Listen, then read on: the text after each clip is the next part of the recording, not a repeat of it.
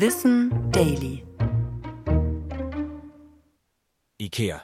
Wie hat alles begonnen? Vor mittlerweile 80 Jahren gründete sich die wohl bekannteste Möbelkette der Welt. Die Geschichte von IKEA begann 1943 in einem kleinen Dorf in Südschweden. Dort lebte Ingvar Kamprad auf einem Bauernhof, nachdem seine Großeltern noch vor seiner Geburt aus Thüringen auswanderten.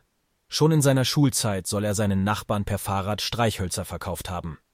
Irgendwann wurden daraus dann weitere Haushaltsartikel, wie Kugelschreiber, Briefmarken und Nylonstrümpfe, so dass der 17-jährige Kamprad schließlich eine Firma gründete. Für das Akronym des Firmennamens wählte der Gründer die Initialen seines eigenen Vornamens sowie die Anfangsbuchstaben seines elterlichen Bauernhofs Elmtarit und seines Heimatdorfes Agunarit.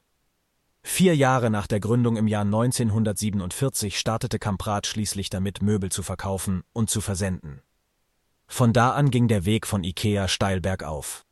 Seine ersten Abnehmerinnen und Kunden kamen vor allem aus der umliegenden Provinz von Smaland. Wem dieser Name bekannt vorkommt, hat wahrscheinlich schon mal die Kinderbetreuung in einem Ikea besucht. Die Menschen aus Smaland galten als sparsam und innovativ, da sie mit wenigen Mitteln viel aus der steinigen Natur herausholen konnten. Diese Geradlinigkeit macht Ikea sich noch heute zum selbsternannten Erbe. Allerdings stehen das Unternehmen und sein 2018 verstorbener Gründer immer wieder in der Kritik. Neben Vorwürfen der Korruption, schlechten Arbeitsbedingungen und Verletzungen des Umweltschutzes wurde in den 90er Jahren öffentlich, dass Kamprad mehrere Jahre die nationalsozialistische Gruppierung eines Freundes finanziell unterstützt hatte.